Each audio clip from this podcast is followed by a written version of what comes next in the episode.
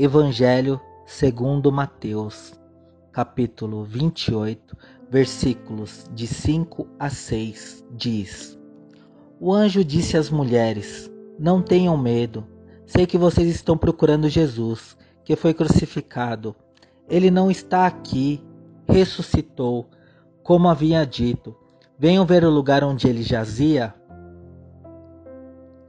Senhor, te damos graças e acreditamos fielmente na tua palavra, Senhor, que o Senhor venceu a morte e morte de cruz, levou todas as nossas iniquidades, nossas transgressões, nossos pecados, Senhor, ressuscitou, ressuscitou ao terceiro dia, está no meio de nós, que nós possamos, Pai, falar das boas novas de Jesus Cristo, que nós possamos glorificar o teu santo nome em família, em nome de Jesus, que nós possamos falar as boas novas, Senhor, também àqueles que não te conhecem, que toda a palavra seja pregada a todo povo, tribo e nação, que nós possamos reconhecer Jesus Cristo, o nosso Senhor e Salvador das nossas vidas, um Deus de amor, um Deus de esperança, um Deus de alegria.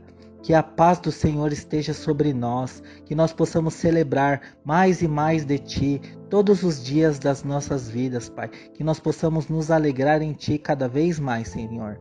Que nós desejamos a feliz Páscoa a todos, em nome de Jesus. Amém.